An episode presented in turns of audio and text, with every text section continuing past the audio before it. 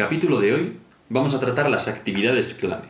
Estas actividades clave son todas aquellas actividades que vamos a tener que desarrollar que son fundamentales para que nuestra empresa tenga éxito. Es decir, únicamente aquellas acciones que vayan a hacer que nuestra empresa pueda desarrollar su producto o su servicio. Por ejemplo, si tenemos un galpón de cuis, nuestra actividad fundamental podría ser la producción o la crianza de los cuis. Es el elemento sin el cual nuestra empresa no podría desarrollarse, no tendría sentido.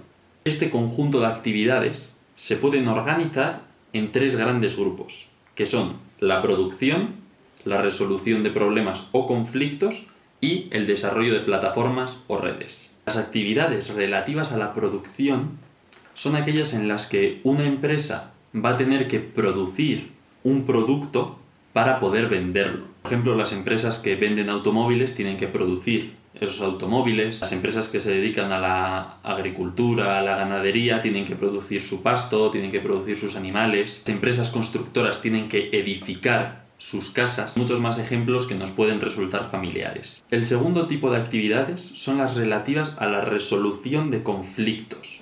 Estos son las empresas cuya actividad deriva de ayudar a otras personas o a otras empresas a solucionar sus problemas. Por ejemplo, si tenéis una asesoría contable, vuestra actividad clave va a ser organizar la contabilidad de diversas personas o empresas. Si tenéis una consulta médica, vais a tener que solucionar el problema con el que venga el paciente. En tercer y último lugar, tenemos las actividades que son relativas a la creación o a la gestión de una plataforma o de una red.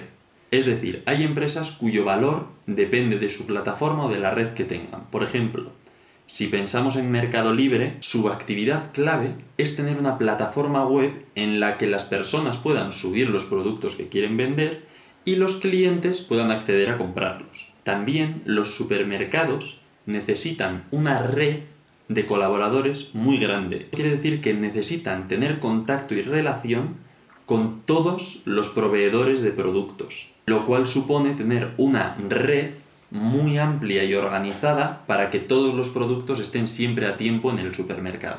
Y con las tres categorías ya explicadas, os toca a vosotros y a vosotras aplicar este conocimiento en vuestros negocios. Por lo tanto, el desafío de esta semana va a ser qué actividades clave necesitáis llevar a cabo para que vuestra empresa tenga éxito. ¡Chao!